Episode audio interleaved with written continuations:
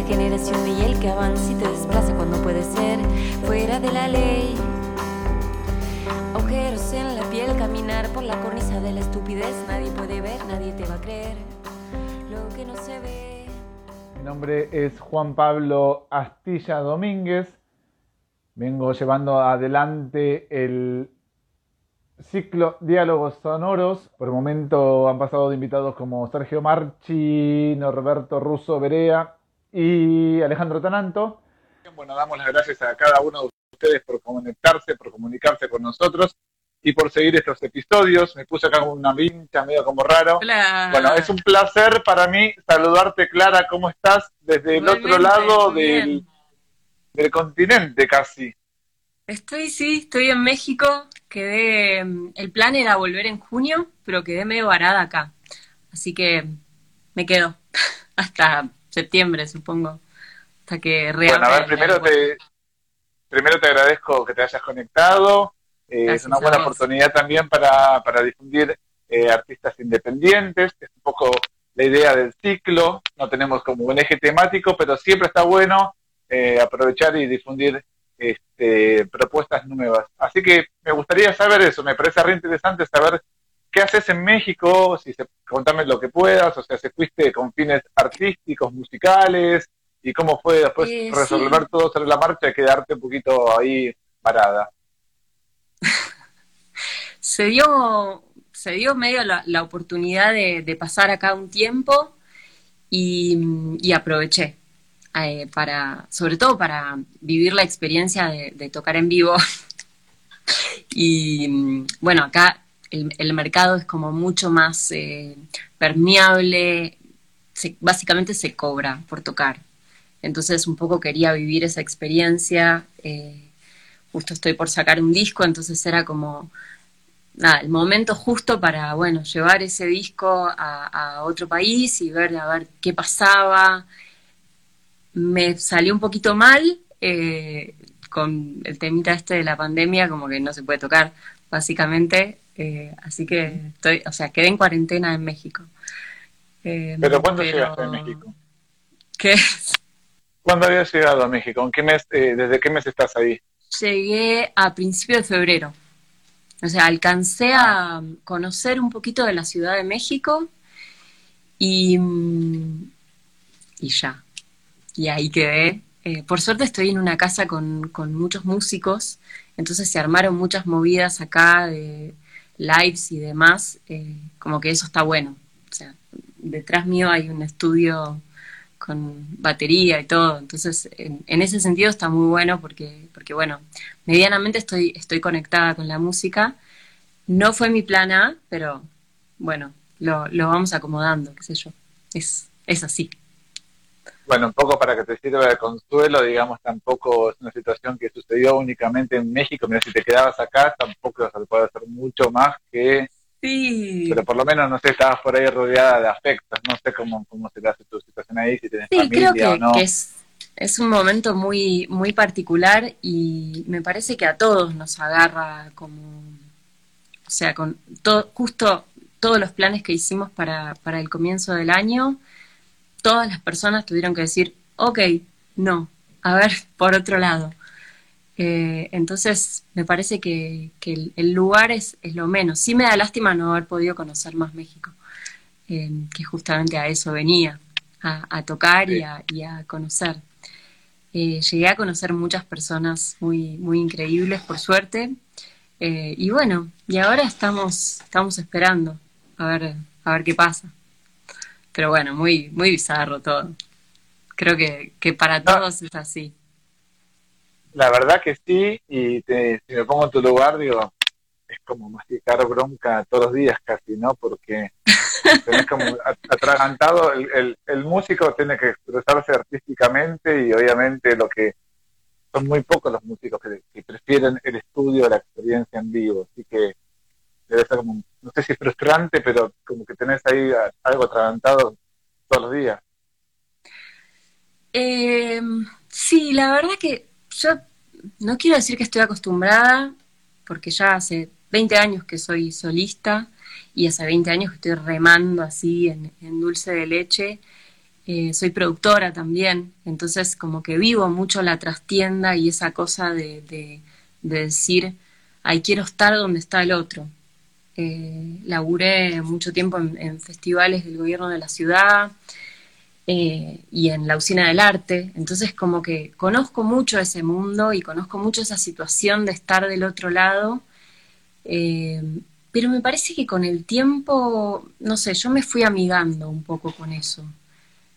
Fui como tratando de, por ejemplo, en la usina, eh, de repente me encontré con que escuchaba mucha música, muy copada. Entonces, como que bueno, me agarré de eso, como de, coparme con, con escuchar música todos los días y que mi trabajo estuviera relacionado con eso y sobre todo conocer la trastienda, que es fundamental para mí, para el músico independiente, eh, saber todo lo que implica para que vos puedas llegar a estar arriba del escenario, saber todas las personas que, están involucradas, desde seguridad, limpieza, todos los productores, eh, la, técnica, eh, la gente que se hace cargo de que el escenario esté en condiciones. Son un montón de personas que participan en, en tu momento especial de estrellato. Y la verdad que está buenísimo. Para mí estuvo buenísimo vivirlo desde ese lugar y decir, guau, bueno, o sea, muchas veces nos quejamos como músicos porque, ay, no estoy en ese escenario, no estoy allá, no estoy allá, ¿por qué el otro tiene el éxito que yo quiero? Y no somos conscientes de, de, la cantidad de gente trabajando y las cantidad de horas que trabajan y, bueno, todo lo, todo lo que sabemos de la producción de música en vivo. Eh, para mí estuvo buenísimo vivir esa experiencia. Y esto que está pasando, bueno, sí, un poco, me dio un poco de tristeza, pero, pero mm, estoy tratando de, tomar lo que puedo de la situación y, siguiendo adelante con el lanzamiento del disco y bueno, o sea, ser músico independiente es esto, es que los planes todo el tiempo cambien y que no tengas la plata y que bueno, a ver cómo hago, entonces, como que también estoy tratando de conectarme con eso para no desesperar, porque es muy bueno, ahora vamos en unos minutitos vamos a hablar de, tu carrera artística, de estos discos, pero retomando un poco tus dichos, este, veo que sos una persona permeable, continúo lo que vos estás diciendo, y con, en base a lo que me decís y mi idea de sobre vos, te pregunto a ver si, ahora en esta instancia, viviendo en México y compartiendo, no sé, este, locación con músicos mexicanos, te puedes llegar a nutrir de, otra música que tal vez en principio no tienes pensado. Por ahí estás conviviendo con gente de México, de otros países y te van enriqueciendo como artista. ¿Es así el caso? Sí, a full, totalmente. Eh, para empezar, em, no sé si es por la manera de hablar de, de los músicos mexicanos, pero les músiques, pero mm, tienen como la, licencia de ser mucho más literales en las letras. Como que el rock argentino está teñido de, mucha metáfora, no podés decir en una canción te amo porque está todo mal, se pudre todo. Eh, y los músicos mexicanos, las letras de las canciones mexicanas tienden a ser mucho más literales y, y como que estuvo buenísimo conectar con eso. Como con maneras más simples de, hacer canciones, más allá de que estoy conviviendo con dos músicos de punk. y, también como que descubrí como eh, otra, otro mundo. Ellos son, son eh, ya eh, artistas bastante consagrados acá en México. Tienen dos, dos bandas muy, muy mainstream y a su vez son solistas. Entonces como que también vi todo ese mundo del mainstream que nosotros no tenemos mucho contacto. Yo por lo menos eh, tengo contacto solamente con, desde la producción, pero tengo pocos amigos mainstream. Eh, entonces, como que fue, interesante. y, sobre todo eso me pasó, que la, la experiencia de empezar a escribir más simple. Me pasó que empecé a escribir canciones Em, cuando llegué acá eh, y, noté eso, como bueno, a ver, ¿qué pasa si digo las cosas un poco más, más simples? Sabes que apenas me puse a investigar sobre tu música, primer canal que utilicé fue YouTube y lo que, lo que vi fue algo que me sorprendió y que me gustó y me pareció exótico, que es un video tuyo tocando una especie de, galpón o de sala, tocando el teclado, estando de pie y con dos bateristas, y nadie más, no tenías ni bajista, ni guitarrista, ni nadie. Ese es eh, el video del primer single que salió del disco nuevo, que justamente todo el disco está grabado con piano y dos baterías, esa es como la, base. Un poco el origen fue, eh, yo siempre tiendo a, toco normalmente con un baterista que se llama Mariano Gilio, y por lo general le pido cosas de drum and bass y me odia, porque son cosas que debería tocar una máquina, como que yo me imagino cosas mucho más complejas de lo, de lo que puede tocar un humano, y no, y no está bueno eso.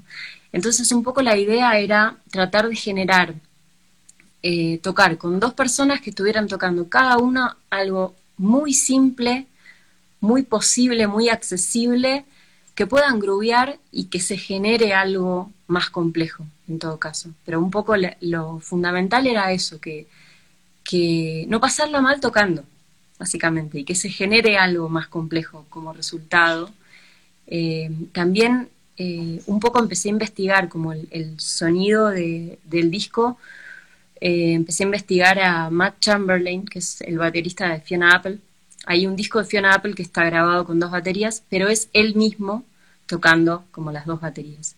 Es un poco la idea de las dos baterías en estéreo que tocan cosas distintas, entonces como que se van, se van contestando un poco, se arma como un discurso.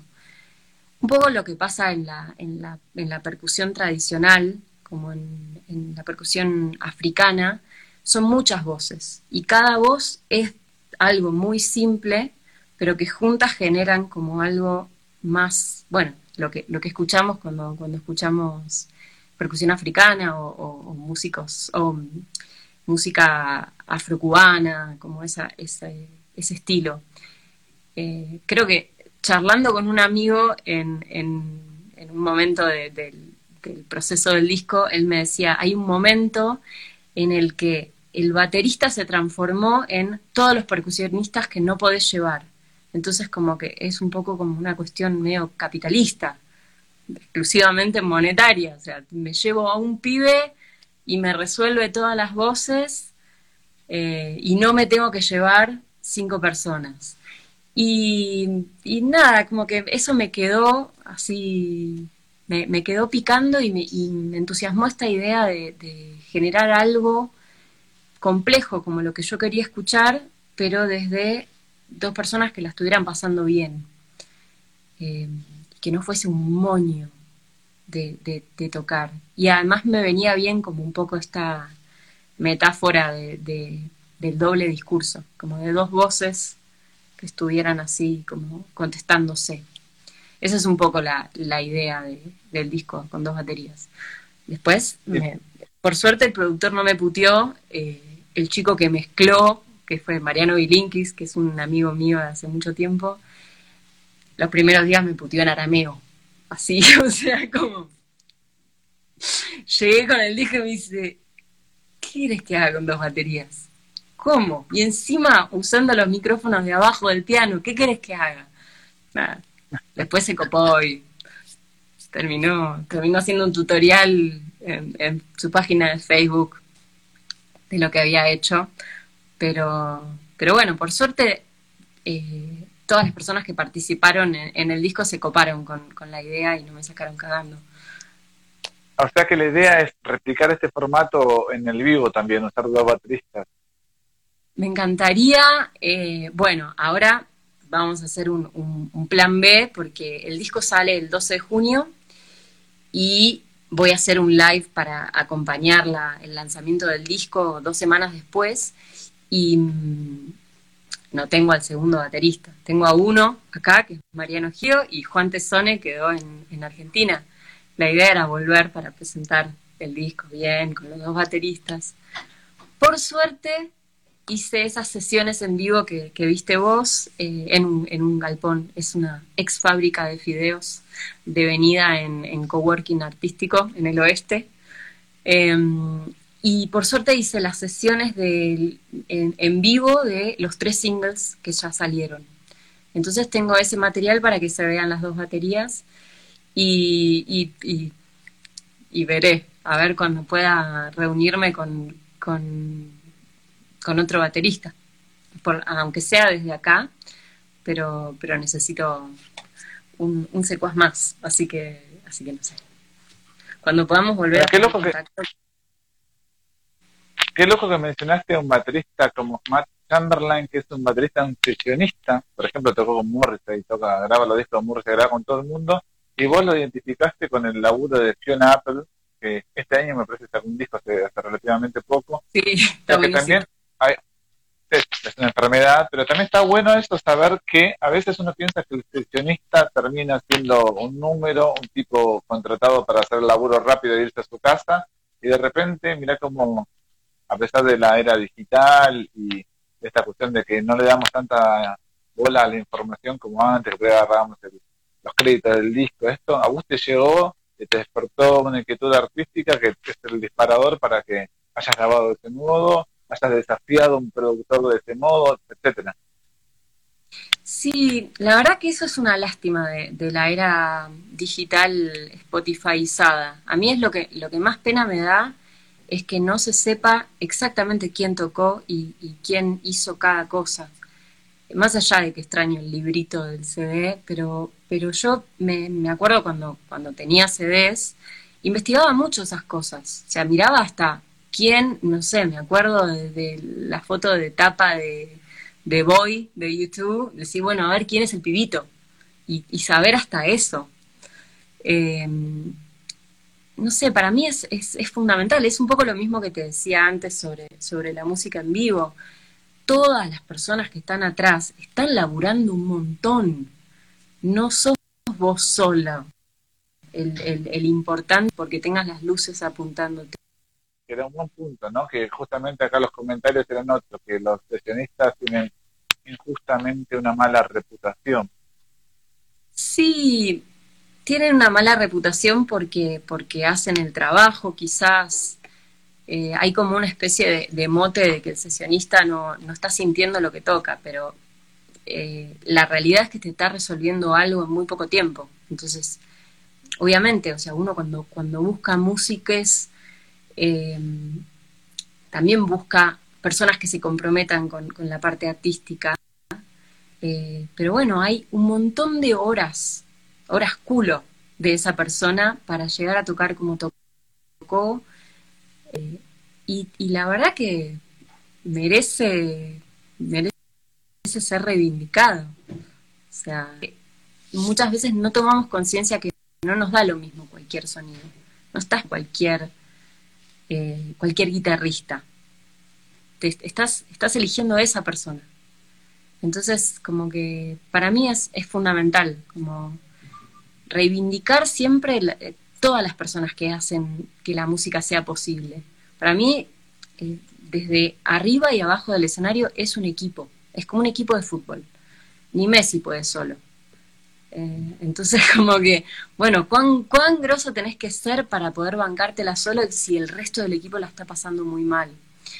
Eh, entonces, como un poco me parece, me parece eso, como es, es importante reivindicar la figura de todas las personas que están formando parte del disco.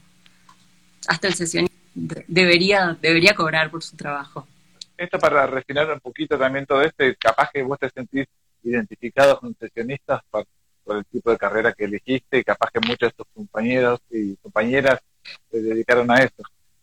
Claro, sí, también. Y eh, de compañeros que yo tuve, eh, son todas personas que, la reman en paté y se tocan todo.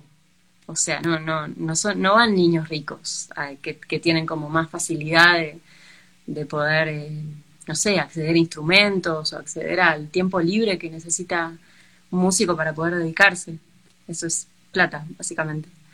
Eh, entonces sí, como que también estuve muy cerca de, un montón de personas que trabajan de sesionistas. De hecho, varios de mis compañeros tocaron en el disco. Eh, y sí, o sea, como que también tengo ese, ese mundo cerca. ¿Sabes que, escuchando también las canciones, pensé que tus tus canciones podrían funcionar en formato vinilo. Tal vez decían limitada vinilo o lo vas a editar únicamente en formato Spotify, formato digital. La verdad que sería un sueño. Me, gustan mucho los vinilos y, escucho bastante. Me encantaría. Eh, siempre la traba es el, es el presupuesto, pero la verdad que sí, me, encantaría editarlo en vinilo. De momento va a salir en plataformas digitales y probablemente haga algún objeto para acompañar, eh, simplemente para poder decir en, en, papel todas las personas que tocaron, quién lo mezcló, quién lo masterizó, todo eso, que tanto nos gusta. Eh, Aparte un poco para reivindicar lo que esto, lo que nos gustó toda la vida, agarrar un disco y decir, tipo, ahora Por favor. por lo menos el librito. Trabajaste en la oficina del arte, estabas diciendo, este, eh, Clara, y, el trabajo ahí, ¿qué consistía? ¿Trabajo, ¿Trabajo haciendo música? ¿Trabajo haciendo producción? ¿Un poco de todo? ¿Cómo, es trabajar en un lugar tan lindo como Producción artística. Producción artística. El, productor artístico, básicamente, explicamos a todos, em, es básicamente articular desde todo lo que tiene que ver con, con el artista, que el show salga en tiempo y forma, eh, que se empiece horario, articular seguridad, atención al espectador, básicamente todo el funcionamiento de, la usina, pero por shows. Esa experiencia la vas a poder volcar vos. Bueno, era tu idea volcarla en México, digo, pero me imagino que la, la podés volcar vos en cada una de tus presentaciones o cuando vas a ver otros shows. Igual, espera, les quiero mostrar esto, que es algo que está pasando en México, que es que están pasando les músiques. Ah, tengo el trípode. No sé si se llega a ver. afuera. Sí. Están tocando un xilofón gigante. Es una marimba. Eh, marimba. Sí, eso está pasando, o sea, básicamente en una ciudad donde realmente muchos músicos viven de, tocar, porque acá se paga por tocar, hay muchas personas que están sin trabajo muchas. Entonces, eh, siempre por, por la calle, o sea, pasan por, por, las cuadras y la gente los balcones con plata. Eso es muy lindo de ver.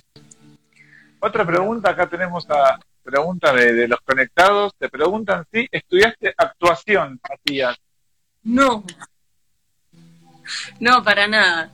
Eh, creo que estuve en alguna obra en el colegio, pero Cero, cero. Debería estudiar stand-up o algo así como para romper el, hielo en el escenario, pero no, no, no estudié nada.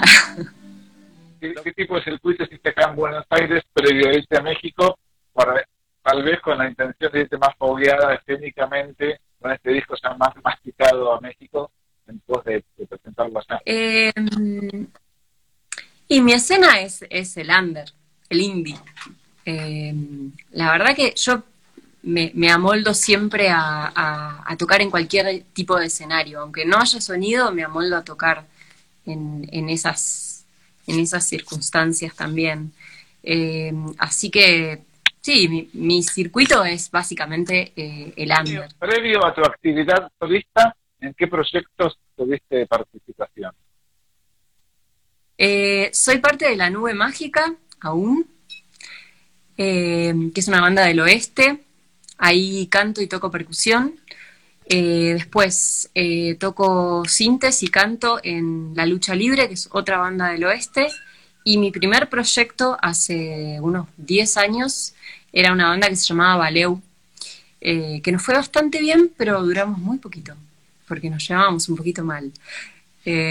así que esa, esa, ahí quedó Valeu. Pero nos fue bien, sacamos un disco muy lindo, eh, lo disfrutamos mucho. Fuimos parte de un concurso de la rock and pop, muy bizarro. ¿Qué? Eh, bombardeo del demo o algo así de eso? No, era mm, Destino Rock, que estaba Santa Olalla de jurado. Eh, Claudio Kleiman, Marcelo Vitar, era como, era así como una cosa muy bizarro. Era como, no sé, entre, entre un reality y, no, pero, pero estuvo buenísima la experiencia. Eso no generó rispideces entre ustedes. Ganar o no ganar el premio, no genera rispideces entre integrantes. No, no. Tristemente, el día que nos enteramos que, estaba, que, que, estábamos en el concurso, que éramos finalistas, era un concurso como nacional, entonces eran como 2.000 bandas y quedaban cuatro finalistas. Y el día que nos enteramos que estábamos entre los cuatro finalistas, eh, el baterista le estaba diciendo al guitarrista, no quiero tocar más con vos, no te soporto. Suena el teléfono, así. ¿Y cómo es este, transformarse en solista y ponerle tu nombre, apellido y en, una, en un contexto donde, bueno, hay una reivindicación femenina y donde únicamente quien se hace cargo de absolutamente, absolutamente todo es Clara Family, no hay nadie más a quien responsabilizar y sos vos quien tiene que salir a ganar todo este mercado. Y la verdad me, me, dio mucho miedo. Tardé unos años hasta, hasta afinarme y hacerme cargo. Creo que con este disco ya me estoy haciendo cargo de que, bueno, soy solista y, cada vez menos, por suerte, pero, pero todavía somos un poco bichos raros. Eh, pero bueno, esperemos a, al momento en el que logremos equiparar un poco la balanza. Elemento que no mencionamos hasta ahora en esta conversación es que eh, llevas adelante un, sello discográfico femenino. ¿Qué, nos puedes contar con eso? A ver que, el trasfondo, la actualidad también, un poquito de, todo esto. El sello empezó como una iniciativa hace 10 años, empezó como eh, shows eh, en los que hacíamos como un shuffle en vivo entre cuatro mujeres cantautoras y todas participábamos en, los arreglos de todas las, eh, de todas las participantes. Eh, y esto se empezó a hacer una vez mes, hace 10 años, y de repente se empezó a replicar en otras provincias, escribían a la página de Facebook pidiéndonos permiso, como bueno, a raíz de esta experiencia, muchos años después, como la organización, decidimos transformarnos en un sello. ¿Cómo es este cambio de lugar? Nuevas motivaciones. Un poco lo que habías hablado al comienzo, pero bueno, lo puedes hablar por ahora. Eh, sí, nuevas motivaciones, definitivamente. Eh, me parece que, la cultura es muy distinta. Entonces, eh, como quizás siendo mujer es un poco distinto dedicarse a la, a la música acá, pero al fin y al cabo es una motivación como para tratar de, abrir nuevos caminos. En definitiva, tu, tu, intención es que si se levanta la cuarentena, volver aquí a, a la Argentina o vas a esperar todavía un poquito más allá a ver qué pasa. Eh, mm, sí,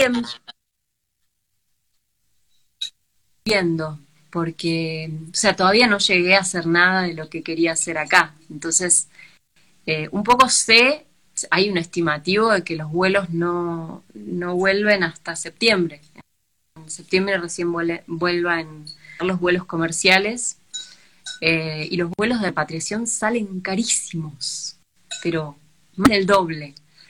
Eh, así que no, no es una posibilidad volver antes de que, de que vuelva a abrirse el aeropuerto.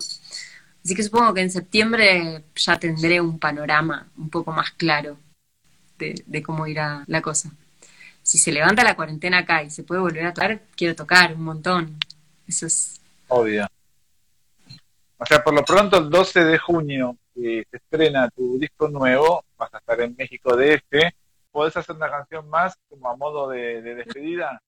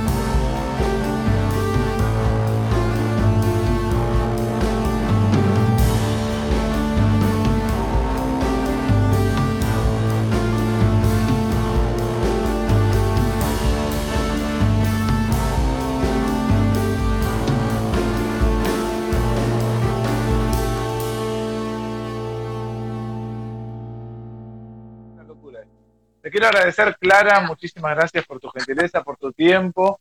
Espero que te vaya muy bien con este nuevo disco. Espero que puedas tocar en México definitivamente.